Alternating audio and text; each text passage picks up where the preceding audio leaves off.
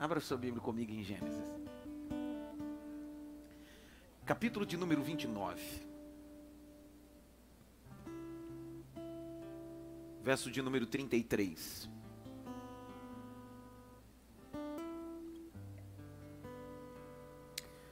Gênesis 29, 33.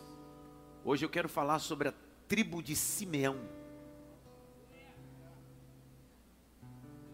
Sei se todo mundo vai querer ser Simeão até o final. Essa tribo vai dar problema.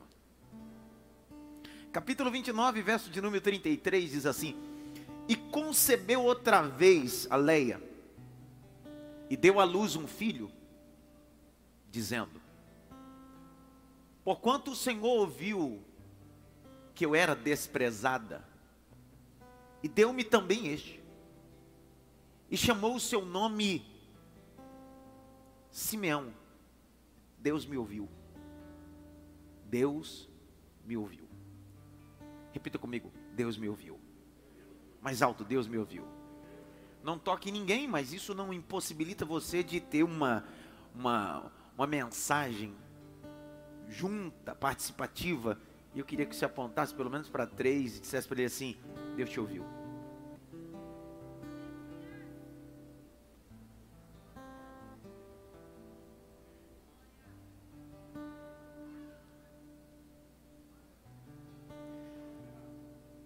Nós já falamos de tribos que deixaram os nossos corações incendiados aqui. Algumas terças-feiras saímos daqui literalmente banhados de lágrimas, vivendo o recomeço de Deus. Como não se lembrar da tribo de Rubem? Fique vivo. Como não se lembrar da tribo de Zebulon? Deixando de ser porto para virar um submarino. Como não se lembrar da tribo de Issacar? de jumento de duros ossos para cientistas e homens de excelência. Por que não falar da tribo de Naphtali? Eu me lembro que numa terça-feira eu preguei sobre os Danitas, a tribo de Dan. E eu passei a semana toda recebendo na minha rede social pessoas que nos escutam, pastores, líderes, que escutam durante a mensagem ao vivo e depois dizendo: no capítulo 7 Apocalipse, os danitas não estão lá, porque desvalorizaram a porção que Deus havia entregado.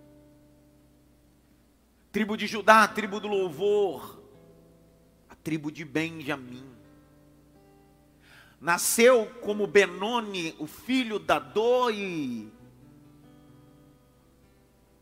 foi mudado tudo e passou a ser o filho da honra.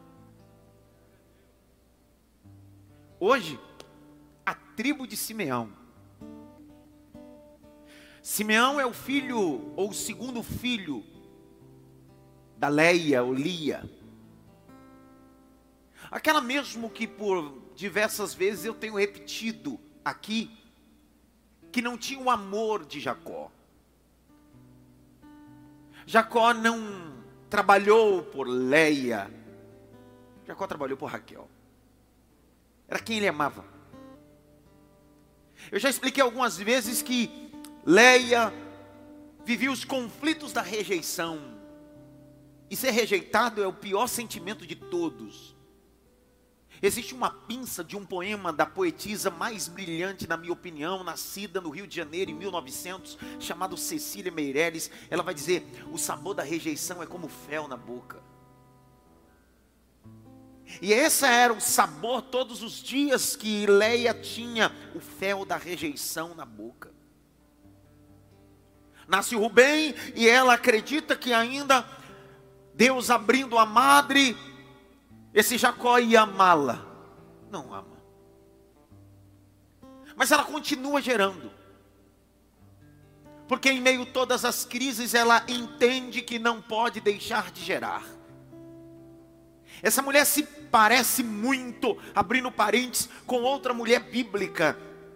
O capítulo 2 do texto do Êxodo diz que uma mulher chamada Joquebede, da linhagem de Arão, Em meio à crise no Egito, quando as mulheres deveriam parar de gerar filhos e tampouco correr o risco de gerar um, um, uma criança do sexo masculino, porque correria o risco de ser morto ou jogado no rio Nilo, ou esfaqueado pelas parteiras, morto pelas parteiras. Joquebede decide gerar. É a mensagem que fica, que paira de Leia, essa mãe, essa mulher, essa sonhadora. Não importa as crises, eu preciso continuar gerando. As crises precisam nos motivar. As crises são motivação para um ventre que está pronto a gerar promessas. Olha o segundo que ela vai gerar.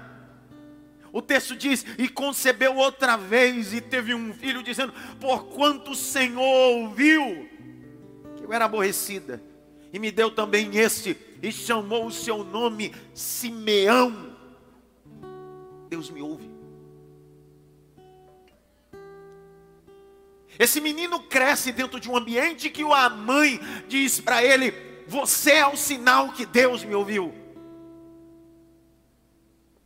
E parece que muitas das vezes clamamos, oramos, gememos e Deus não nos ouve.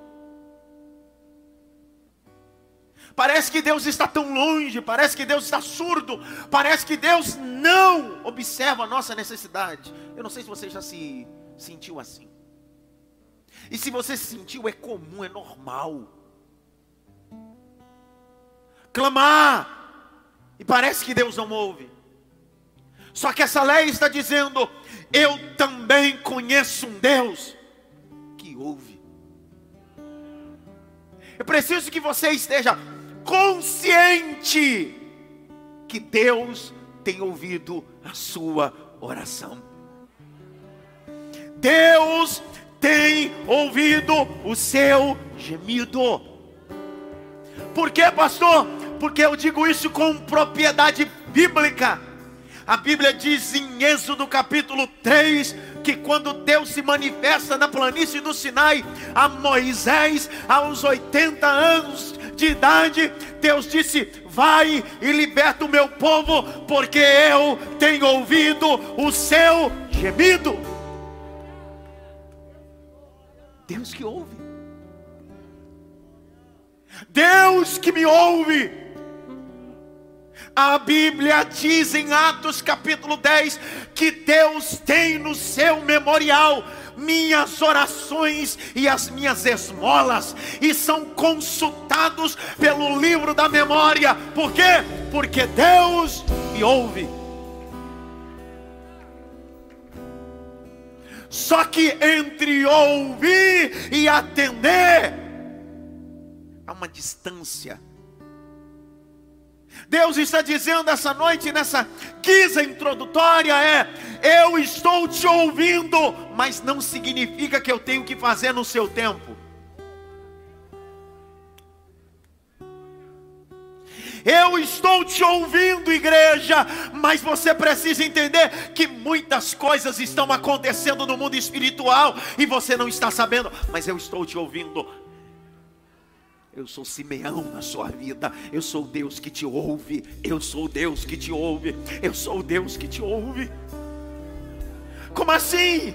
Se Deus me ouve, por que, que Ele não me atende? É porque você não sabe que as guerras não começam de baixo para cima, é de cima para baixo. A Bíblia diz em Daniel capítulo 10: E estava eu, Daniel, entristecido à beira do rio Tigre Jejuei eu três semanas, 21 dias ininterruptas, e não houve mensagem. Mas então apareceu a glória, o esplendor, a revelação de Deus à beira daquele rio. Todos correram, só eu fiquei.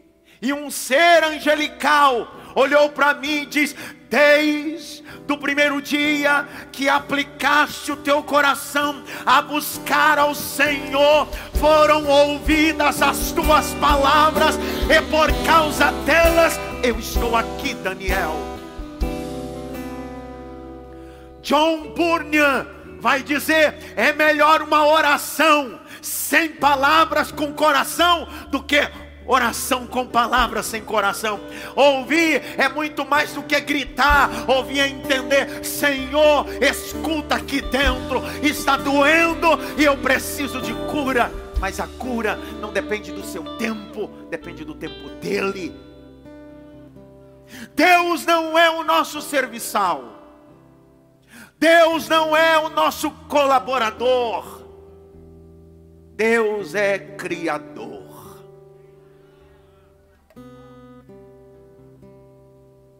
Ele me ouve.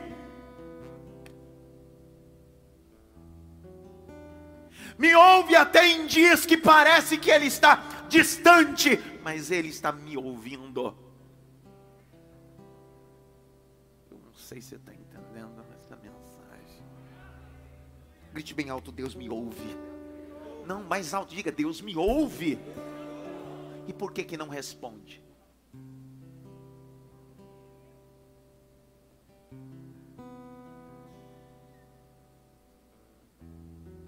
Se ele me ouve, por que, que ele não me responde? Deixa eu te explicar uma coisa. Há três episódios bíblicos que eu preciso destacar sobre ouvir aqui. Primeiro episódio é Jesus passando em Jericó.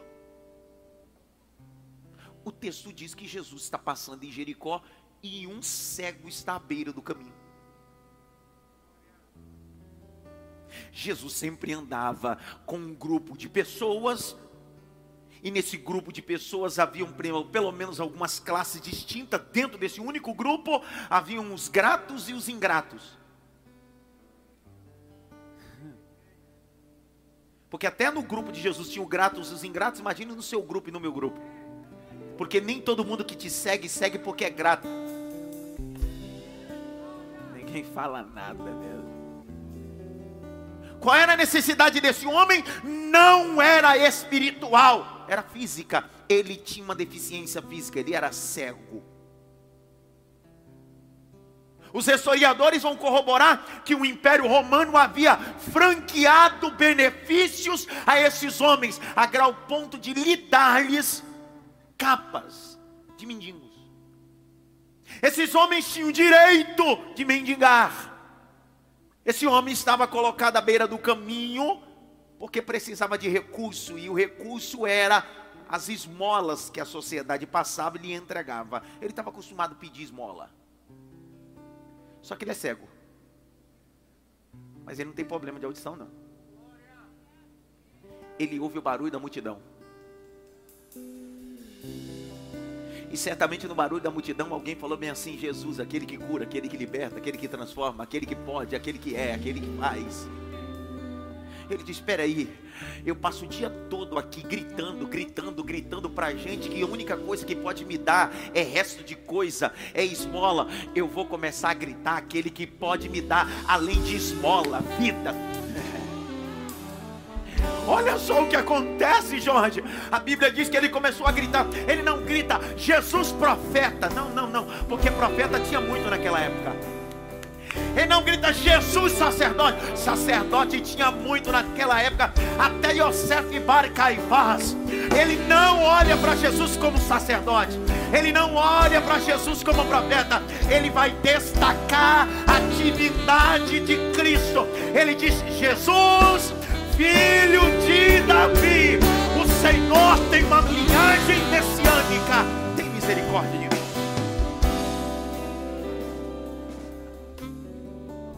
Ele clama, Jesus para, sim ou não?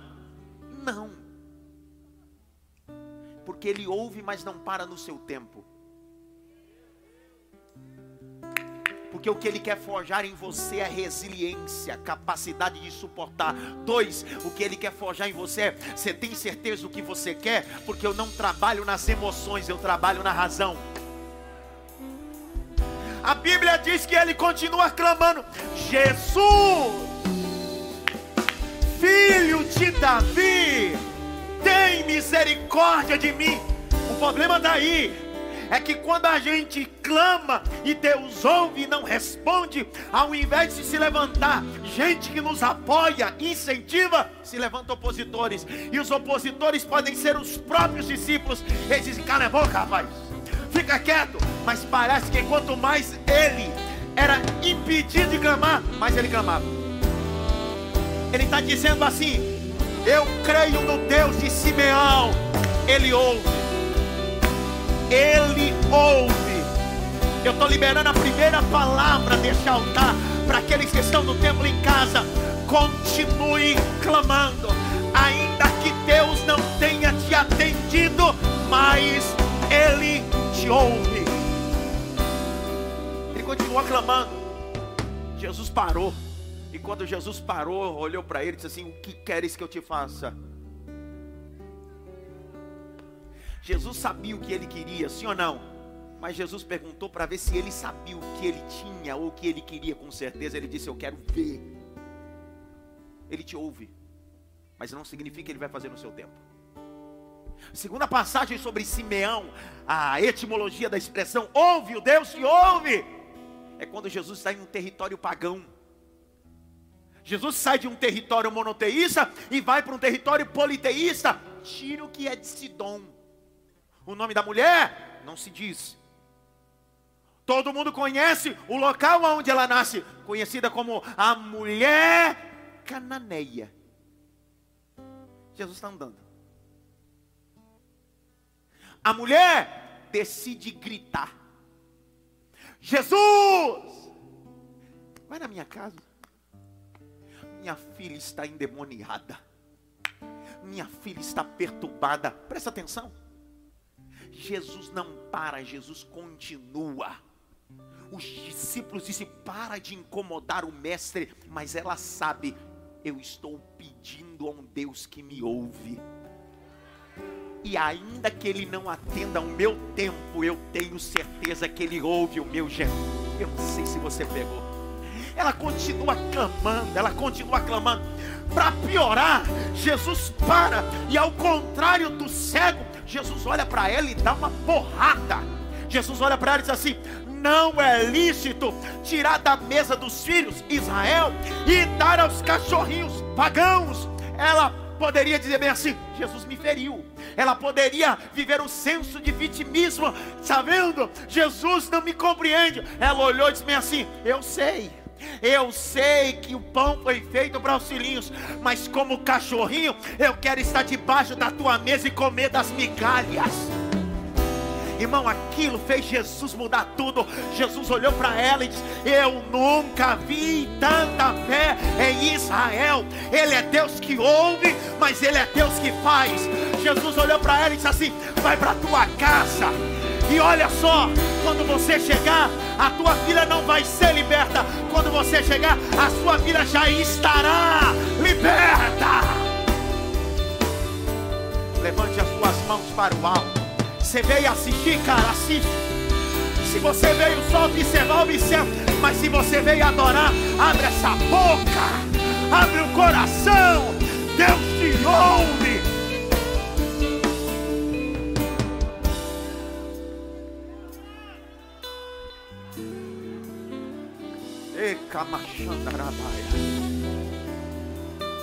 Simeão! Eleia dizendo: Ele é a prova que Deus me ouve. Sou mal amada por Jacó, mas Deus me ouviu e me fez gerar. Não sei se pegou. Jacó não me ama, mas o Deus que me ouve fez gerar. Os homens não podem compreender muitas coisas que está no teu coração, mas Deus está dizendo essa noite: Eu te ouvi. Eu te ouvi. Eu vou falar até a hora você dizer, Eu te ouvi, diz o Senhor. Eu te ouvi, diz o Senhor. Eu te ouvi. Você já viveu, é o terceiro exemplo que eu vou dar bíblico. Primeiro eu dei sobre o cego, segundo a mulher cananeia, o terceiro é Simeão. Deus me ouve. Ainda que eu não esteja vendo.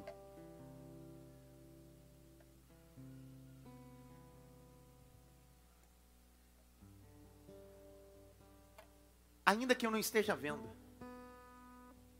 Mas Deus me ouve.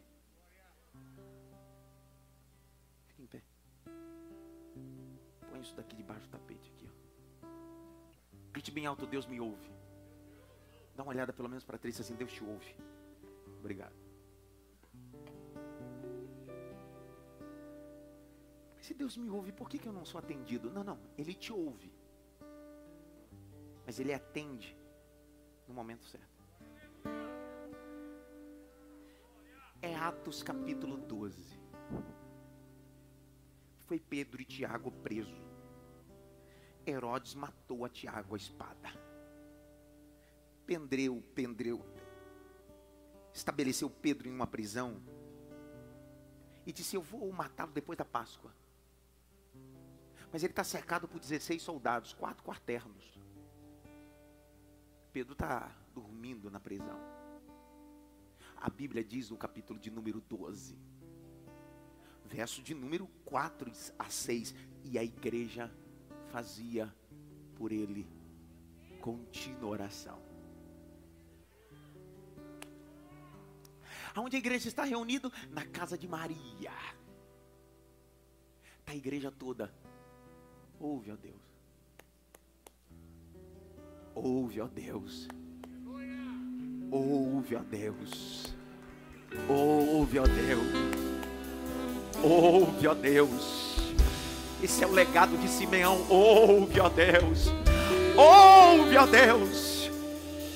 Eles estão clamando aqui, não tem fogo, não tem anjo, não tem reflebleu, mas eles estão dizendo é Simeão, o Deus que ouve.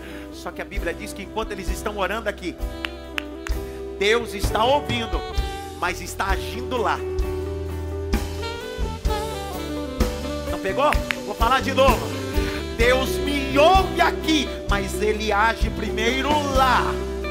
Porque a Bíblia diz que enquanto a igreja orava na casa de Maria, Deus estava ouvindo, mas Deus estava agindo no cárcere.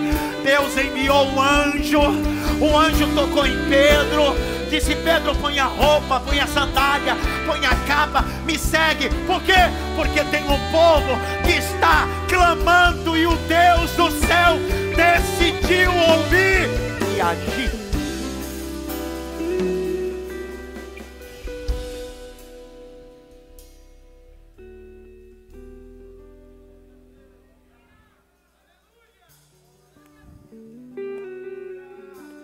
Os seus ouvidos não estão agravados para que não possa ouvir. Ele está pronto a nos atender, dar atenção. O salmista diz: Inclina-te, ó Deus, a me ouvir no dia da angústia, Salmo 102. Na angústia clamei ao Senhor e Ele me ouviu. Essa lei está dizendo: Deus me ouve. Deus me ouve.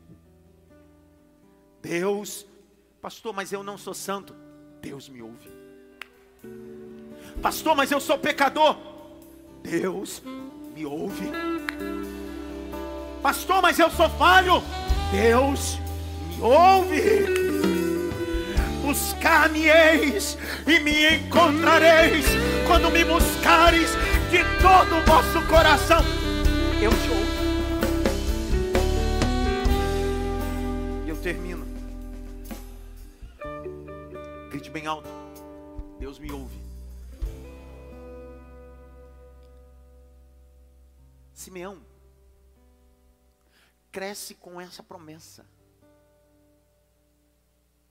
essa unção. Me permita, por favor, chamar de unção. Essa é a unção que está sobre essa tribo, sobre esse homem, sobre esse rapaz. Contextualizando mais ou menos assim, trazendo tempo para os tempos atuais de Erdos, era mais ou menos assim.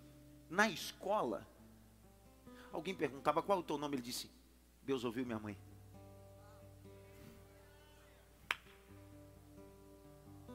Ele se apresentava como a prova cabal que Deus ouve. Mais ou menos assim, eu sou resposta de oração Deus ouviu minha mãe e fez eu nascer. Tinha tudo para ser certo. Tinha tudo para ser top. Tinha tudo para ser maravilhoso. Tinha tudo, cara. Poderia acabar assim, sim ou não? E vão acabar assim, tá bom, né? Já, olha, a gente já chorou, já, olha, dá para sair hoje assim, olha, eu sou a tribo de Simeão, Deus me ouve. Não tá bom assim ou não? Não tá bom. Porque o evangelho não é só o que você gosta, é o que você não gosta também.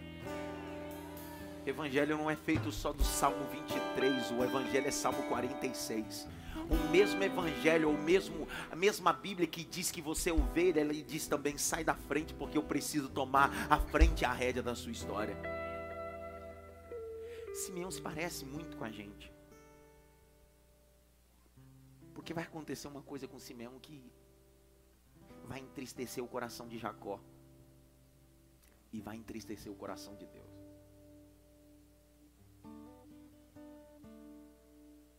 Abre o capítulo comigo.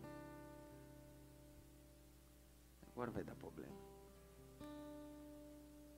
Capítulo de número 34.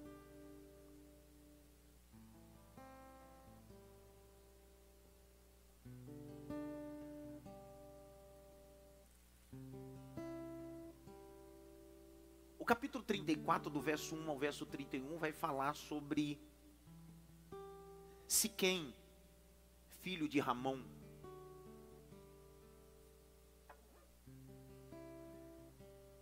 Siquém violentou sexualmente Diná. E Diná era filha de Leia com Jacó, irmã direta de Rubem e de Simeão.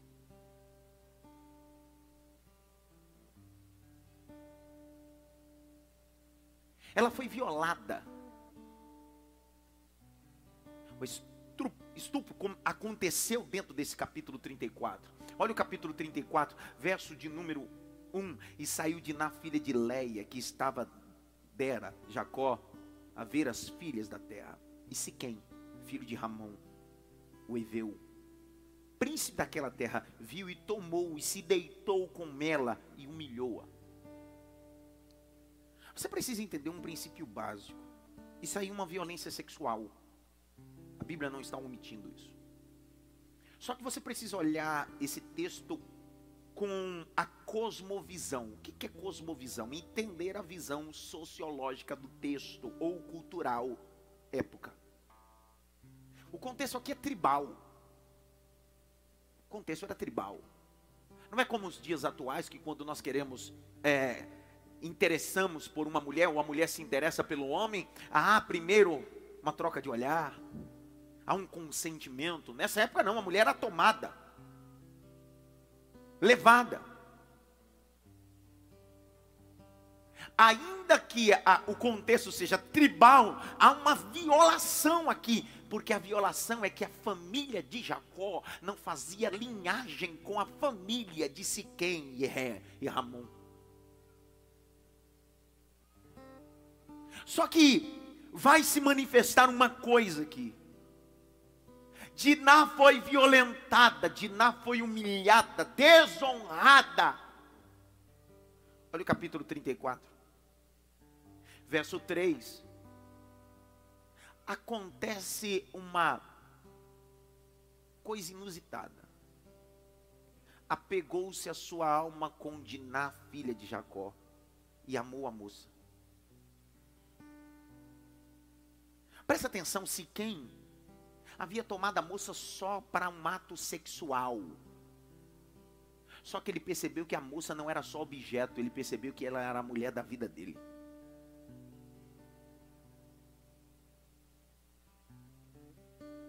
Só que quando Jacó sabe da história, Jacó se sente pesaroso. Olha o verso de número 5. E quando Jacó ouviu que fora contaminada Diná, sua filha, estavam os seus filhos no campo com gado, calou-se Jacó até que viesse. Por quê? Porque o hábito era o seguinte: tinha que pagar o dote para levar. não podia se deitar com a mulher sem pagar o dote. Então, eu estou falando de ideia cultural. Na atualidade, se muitos camaradas quisessem casar com algumas moças, tinham que pagar dotes. Minhas filhas, principalmente. E eu sou da linhagem de Jacó. É dobrado o dote. Então, culturalmente era o seguinte: ela custa 10 camelos. Pagou? A mulher, a filha, não tinha direito. Não, pai, mas eu não amo ele. Não tem essa de amar. Ele pagou, vai-te. O pecado cultural que se quem comete aqui foi não ter pagado o dote, porque não se podia deitar com a moça sem pagar o dote primeiro.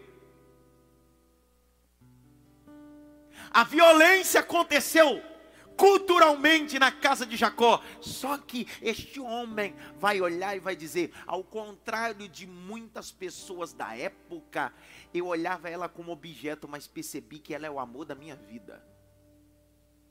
Eu gosto desse texto na perspectiva de John Stott, quando ele interpreta dizendo: esse texto parece ser uma violência sexual, entretanto, passa a ser um romance. Por quê? Olha o capítulo 34, verso de número 6: E saiu Ramon, Ramor, pai de Siquém a Jacó, para falar com ele. E vieram os filhos de Jacó do campo, e ouvindo isso, entristeceram os varões se iraram-se muito, pois aquele que fizera doidice em Israel, deitando com a filha de Jacó, o que não se devia fazer, o que ele fez era errado. Só que olha o verso de número 8. E então falou Ramor com eles, dizendo: A alma de Siquém, meu filho, está namorada da vossa filha. Dá-lhe, peço por mulher. Verso 9 aparentai-vos conosco, dai-vos as vossas filhas e tomai as vossas filhas para vós. Verso 10: Habitareis convosco a terra que está diante da vossa face, habitai, negociai nela, tomai possessão nela. 11: E disse-se quem ao pai dela, aos irmãos: Ache eu graça aos vossos olhos e darei o que me disser. Ele está dizendo: Eu cometi um erro, eu errei mas eu estou pedindo duas coisas. Primeiro, graça. E o que ela custar, eu pago. Ele está tentando resolver a situação, sim ou não? Sim ou não? Você já cometeu um erro tão esdrúxo que na tentativa de consertar, muita gente diz não tem como consertar, mas tem sim, porque depende de você. O que não dá é para empurrar a sujeira debaixo do tapete, é melhor tirar a sujeira e jogar no lixo. É o que eles estão fazendo. Olha o verso de número 14. E disseram: Não podemos fazer isso. Que dissemos a nossa irmã: A um varão não circuncidado, porque isso será uma vergonha para nós. Aqui entra o conceito cultural. Não era só pagar o dote, segundo a profecia ou a promessa abraâmica, porque o primeiro homem a cumprir a circuncisão foi Abraão já adulto. Isaac ao oitavo dia. Havia uma bênção patriarcal, e a bênção era o seguinte: Deus disse: todo homem deve ser circuncidado, primogênito, e essa será a marca dos separados. O que é que os filhos estão dizendo, os filhos de Jacó é, ainda que ele pague o dote, isso será por vergonha, porque eles só serão aceitos se circuncidar. Havia uma jurisprudência, uma brecha na lei. Êxodo capítulo 12, 13, Alguém poderia participar da mesa da Páscoa, só se fosse estrangeiro, fosse comprado ou circuncidado, escravo comprado ou estrangeiro circuncidado. Sabe o que eles estão dizendo é: se você quiser deitar, assumir um relacionamento com Diná, é muito mais do que dote, você precisa ter a marca do eterno. Se fosse qualquer um, diria bem assim: é, é, é muito já já tem que sobreviver aqui, já estou te dando terra. Sabe o que, que eles decidem? Vou me circuncidar. Olha o capítulo de número 34. Me acompanhe comigo. As suas palavras foram boas aos olhos de Ramor e aos olhos de Siquém, filho de Ramor. E não tardou o jovem em fazer isso, porque a filha de Jacó lhe agradava. E ele era mais honrado de toda a casa de seu pai. Presta atenção. Siquém está dizendo bem assim: Não me custa passar pelo processo da circuncisão, porque eu comecei errando, mas eu vou acertar essa situação. Aí você deve estar olhando para mim e dizer assim: o que tem a ver isso com Simeão? Calma, capítulo 34, verso de número 22 mas somente consentiram aqueles varões habitar conosco, para que sejamos um povo, e se tornando macho entre todos nós circuncidados.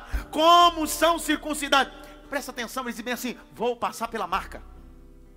Verso de número 24. E deram ouvido a Ramor, a Siquém, seu filho, e todos que saíram pela porta da cidade foi circuncidado, e todo macho, e todos que saíram pela porta da sua cidade, presta atenção, o que parecia maldição se tornou bênção. Pega essa terceira palavra aqui, ó. O que parecia ser o final se tornou o início de uma grande história. A cidade está toda marcada. Se quem disse eu errei, mas eu estou assumindo o erro e quero ter uma aliança com Deus de Jacó. Só que quando você passava pela circuncisão, você não podia fazer esforço físico. Você ficava liter, literalmente vulnerável. Circuncisão, nos dias atuais, é a cirurgia de fimose. Sabe que a criança faz? É a mesma coisa. Nenhuma criança, por mais agitada que for, imperativa que for, se ela fizer uma cirurgia de fimose, ela não vai jogar bola no outro dia. Ela fica reclusa. Porque ela precisa descansar. O corpo precisa se regenerar, se sarar, está ferido. Então, toda a cidade, Siquém, Ramô, ficaram ali. Aí aparece, capítulo de número 34, verso 25, e aqui entra Simeão. E aconteceu que ao terceiro dia, quando estavam com mais violenta dor, presta atenção, o povo estava com violenta dor, se recuperando. Os dois filhos de Jacó, Simeão e Levi, irmãos de Diná, tomaram cada um uma espada, entraram afoitadamente na cidade e mataram todo o macho. Quem pediu para matar? Por que, que você está matando quem Deus já selou? Porque você está ferindo quem Deus já marcou. Sabe por que tem uma geração de Simeão com a espada na mão matando Siquém e a cidade de Siquém, porque está movido por vingança. E essa é a mensagem que eu vim pregar nessa terça-feira. Simeão tinha tudo para ser a geração que houve, mas se tornou uma tribo movida pela vingança.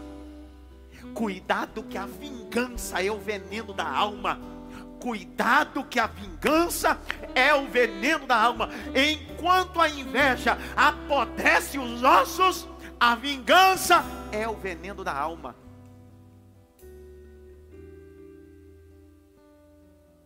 Dá uma olhada pelo menos para três assim, cuidado para não ser vingativo.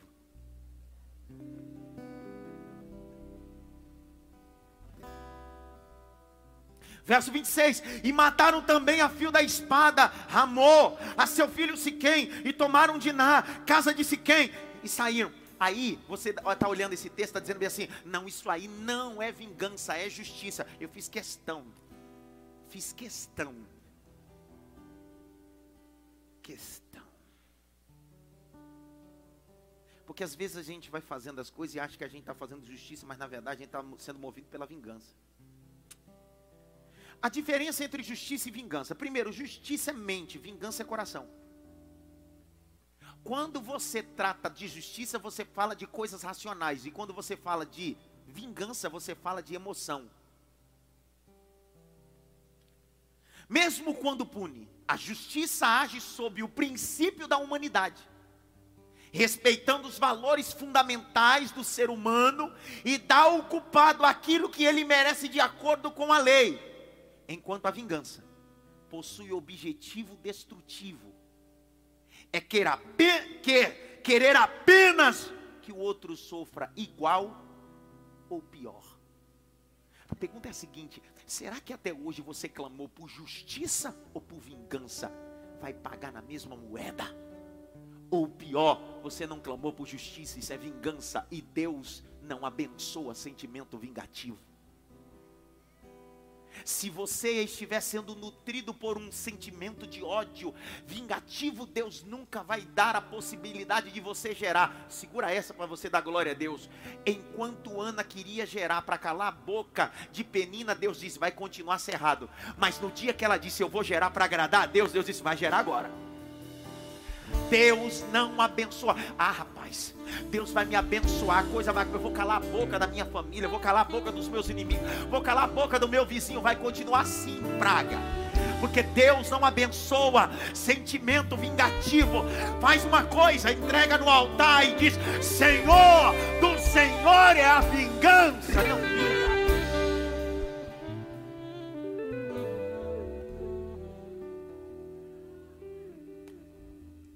fala nada comigo. Grite bem alto: vingança. Você sabe que a vingança trata, ou de igual modo, ou pior, o sofrimento que o indivíduo comete com você. Isso fazia parte das leis antigas da Mesopotâmia antiga, chamada de Código de Hammurabi, 282 leis. Uma dessas leis são citadas em Êxodo 21, 24, olho por olho, pastor João, dente por dente. Significa arrancou o olho, tira o outro. Arrancou a mão, descer para outra mão. É olho por olho, dente por dente. O grande estadista indiano chamado Mahatma Gandhi, morto em 1948, ele dizia bem assim: se fosse ouro por olho, então toda a humanidade já estaria cego, porque ninguém teria o direito de enxergar mais.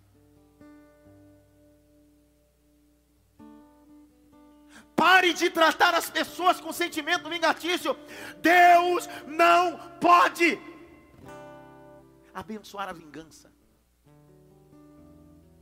Eu sei que nós somos de carne e osso, eu sei que muitas das vezes isso aflora. Mas Deus está dizendo para nós nessa terça-feira: não seja vingativo. A vingança não pode trazer bênção para você. A vingança vai te adoecer. A vingança vai te fazer mal. Por que, pastor? Por que, que a vingança vai me fazer mal? Será que eu devo clamar por vingança? Abre comigo Levítico. 19, 18. Alguém aí pode ler? Lê aí já. 19, 18. Não te vingarás, nem guardarás ira contra os filhos do teu povo mas amarás o teu próximo como a ti mesmo. Eu sou o Senhor.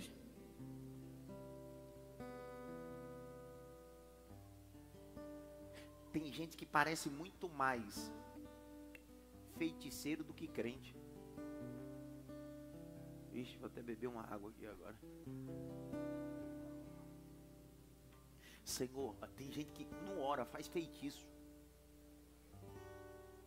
Tem gente que ora assim, né? Senhor, obrigado. Eu abençoo meu inimigo. Ainda que eu estou com vontade, mas o Senhor me ensina. Tem outro não. Senhor, não mata não. Quebra só as duas pernas. Deixa na UTI estado vegetativo. Ele vai, vai precisar de mim,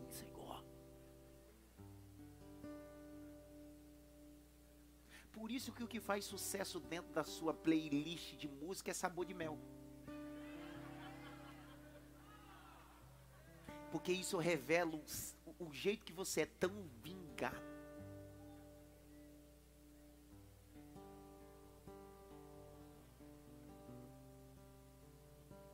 Viu passar na prova e não me ajudou. Quando veio na bênção vão se arrepender. Olha! Irmão, isso é muito Tá vendo aí? Não me ajudou? Agora vai se lascar. Dá uma olhada pelo meu Patrícia assim. Sai espírito da vingança.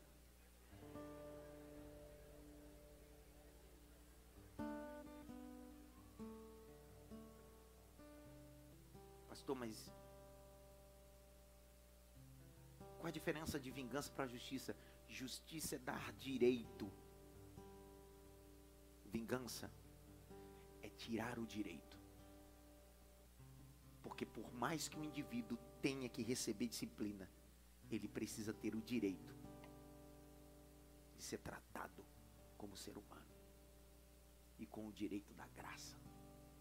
Foi isso que Siquém pediu, que nós possamos cair na graça. Só que Simeão disse: a espada que eu tenho na minha mão não é espada da justiça, é espada de vingança. Tem muita gente que acha que está com a espada de Deus na mão, mas está com a espada da vingança. Eu vou abrir um parente para você entender tudo que eu estou falando, conectando com o texto do Novo Testamento. Estava, pois, Jesus no Getsemane. E veio todos os soldados romanos. E um servo do sacerdote chamado Malco. E Pedro, com espada, puxou a espada e decepou a orelha de Malco. Ele achou que estava fazendo justiça, mas Jesus disse: Isso não é justiça, meu amigo, isso é vingança, porque justiça é dar direito de defesa. Vingança é pegar quem é fraco e arrebentar. Jesus olhou para um homem que foi decepado, pegou a orelha e disse assim: Eu vou te curar. E Jesus olhou para ele e disse assim: Guarda essa espada.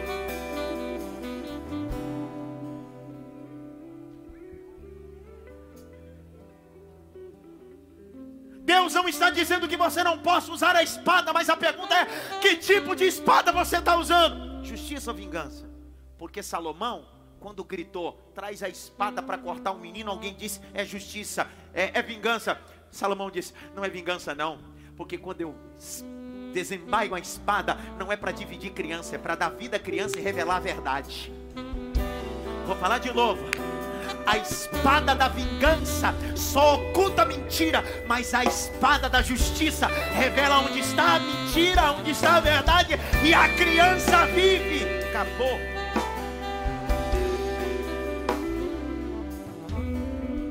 Dá uma olhada pelo menos para quatro, diga para ele assim: não seja movido pela vingança.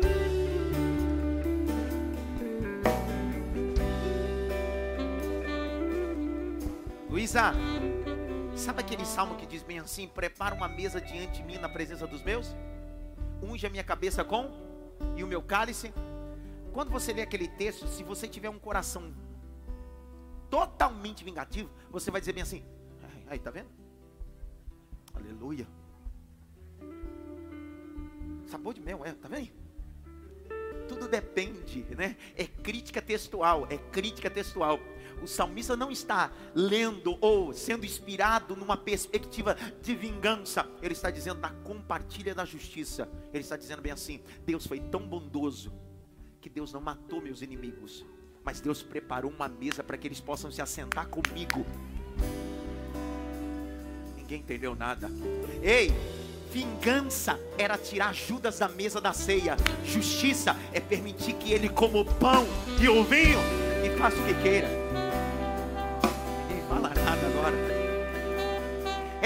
Esse é o poder do Evangelho. O Evangelho não vai te tirar da mesa, porque o Evangelho não é vingativo. O Evangelho é justiça. O Evangelho vai dizer: Eu estou te dando direito, eu estou te dando oportunidade.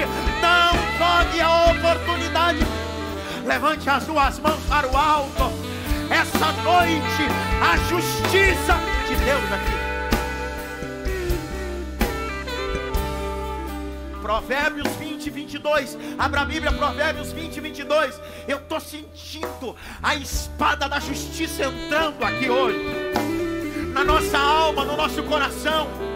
Deus está dizendo: Eu estou tirando vingança, Adson, de dentro da igreja, dos corações, e estou manifestando justiça. Não digais vingar-me-ei do mal. Espera pelo Senhor e Ele te livrará.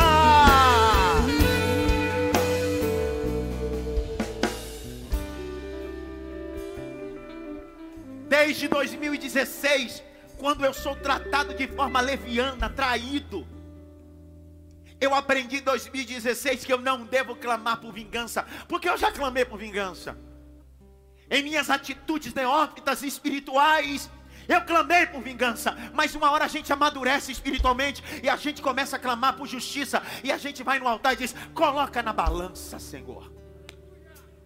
Coloca na balança e entra com justiça, não com vingança, porque justiça é dar direito. Vingança é sem direito algum. Eu estou falando de favor mais.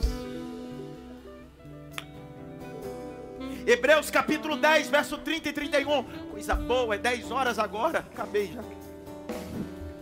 Olha que coisa boa. Dá até para comer uma pizza.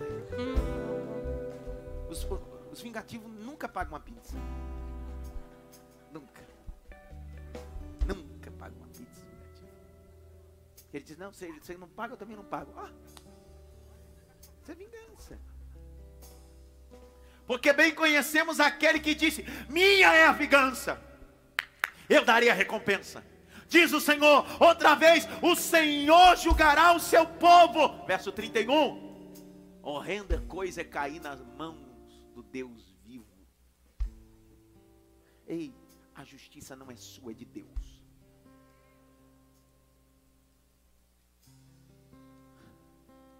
Grite bem alto. As bases. Mais alto as bases do Evangelho não é vingança. Abre comigo Mateus capítulo 5. Verso 38 a 48. Leia, Jaqueline. 38 a 48. Mateus 5, 38 a 48. Ouvistes que foi dito: olho por olho e dente por dente. Eu, porém, vos digo que não resistais ao mal, mas se qualquer te bater na face direita, oferece-lhe também a outra. E ao que quiser pleite, pleitear contigo e tirar-te a túnica, largar-lhe também a capa.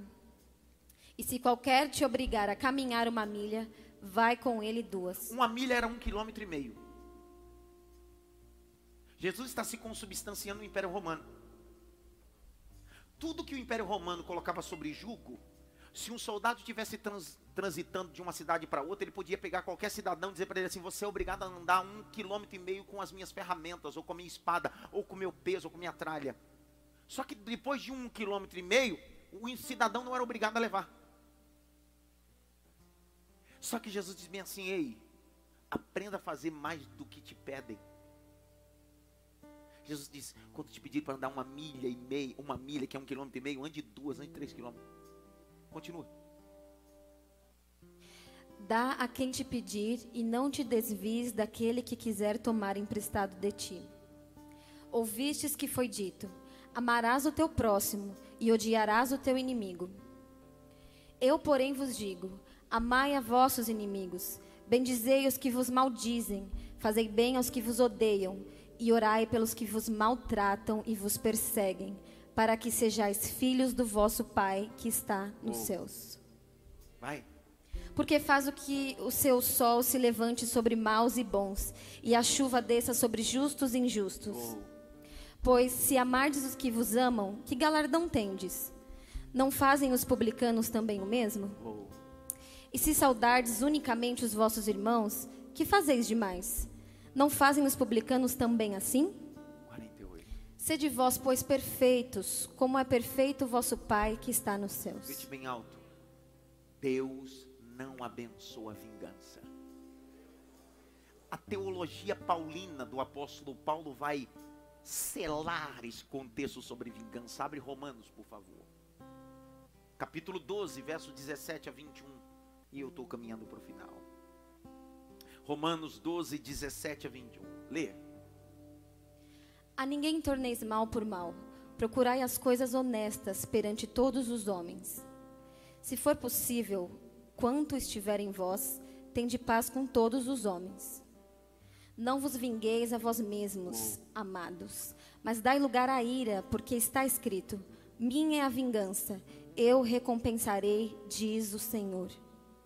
Portanto, se o teu inimigo tiver fome, dá-lhe de comer. Se tiver sede, dá-lhe de beber. Porque fazendo isto, amontoarás brasas de fogo sobre a sua cabeça. Por isso que está faltando crente do fogo do Pentecoste. Hum porque ele acha que Pentecoste é marchar e falar línguas estranhas. Pelo contrário, Tem tanta gente aqui que não sabe o que é poder de Deus e nem brasa, porque ele não consegue perdoar e não consegue clamar por justiça só por vingança.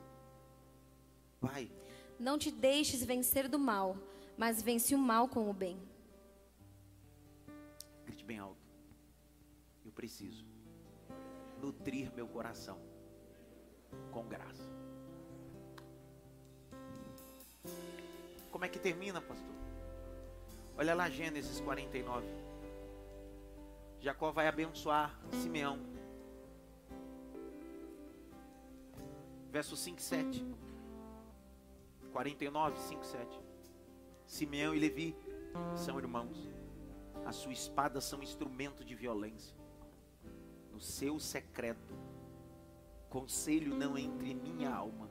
Com sua congregação, minha glória não se ajunte porque no meu furor mataram, porque no seu furor mataram varões, e na sua teima arrebataram bois. Maldito seja o furor, pois era forte, e a sua ira, pois era dura, e eu os dividirei entre Jacó e espalharei em Israel. Isso aqui é benção? A forma que você se comporta define a última palavra da sua história.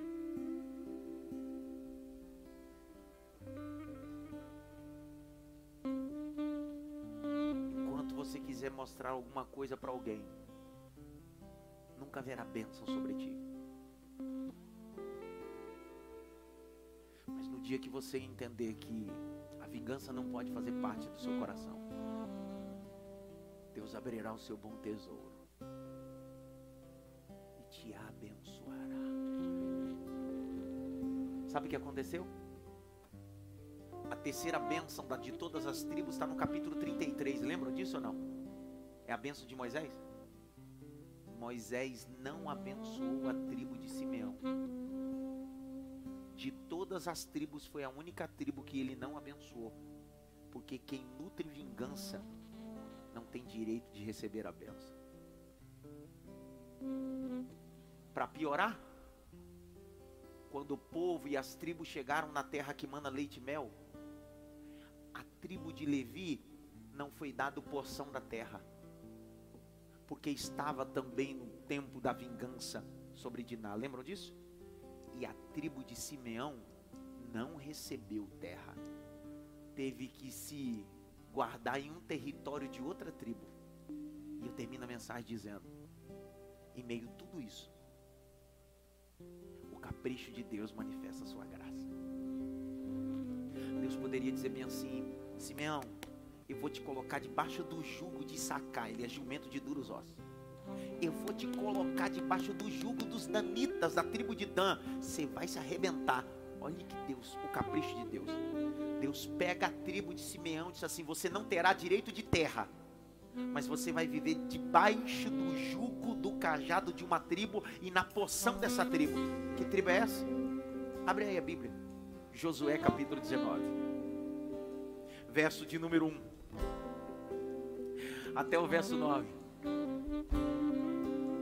E saiu a segunda sorte de Simeão para a tribo dos filhos de Simeão, segundo as suas famílias, e foi a sua herança no meio.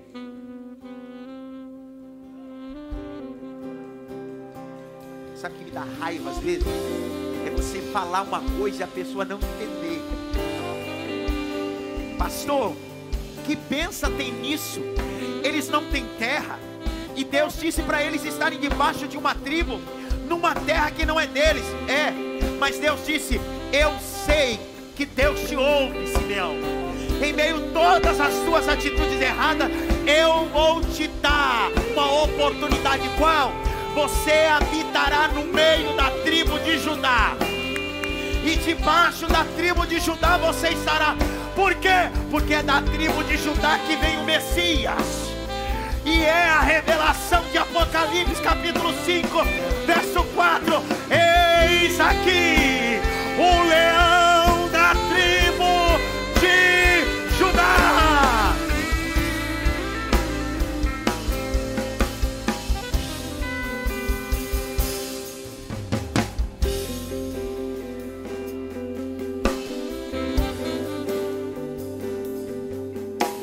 Deus tem uma aremiclaf para nós.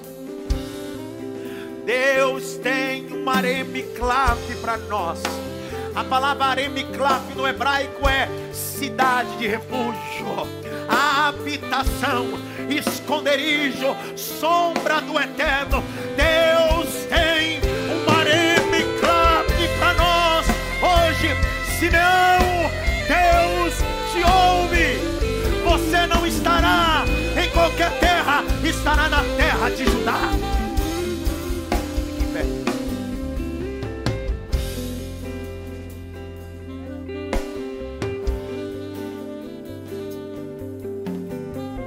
Uramakamashandaramai.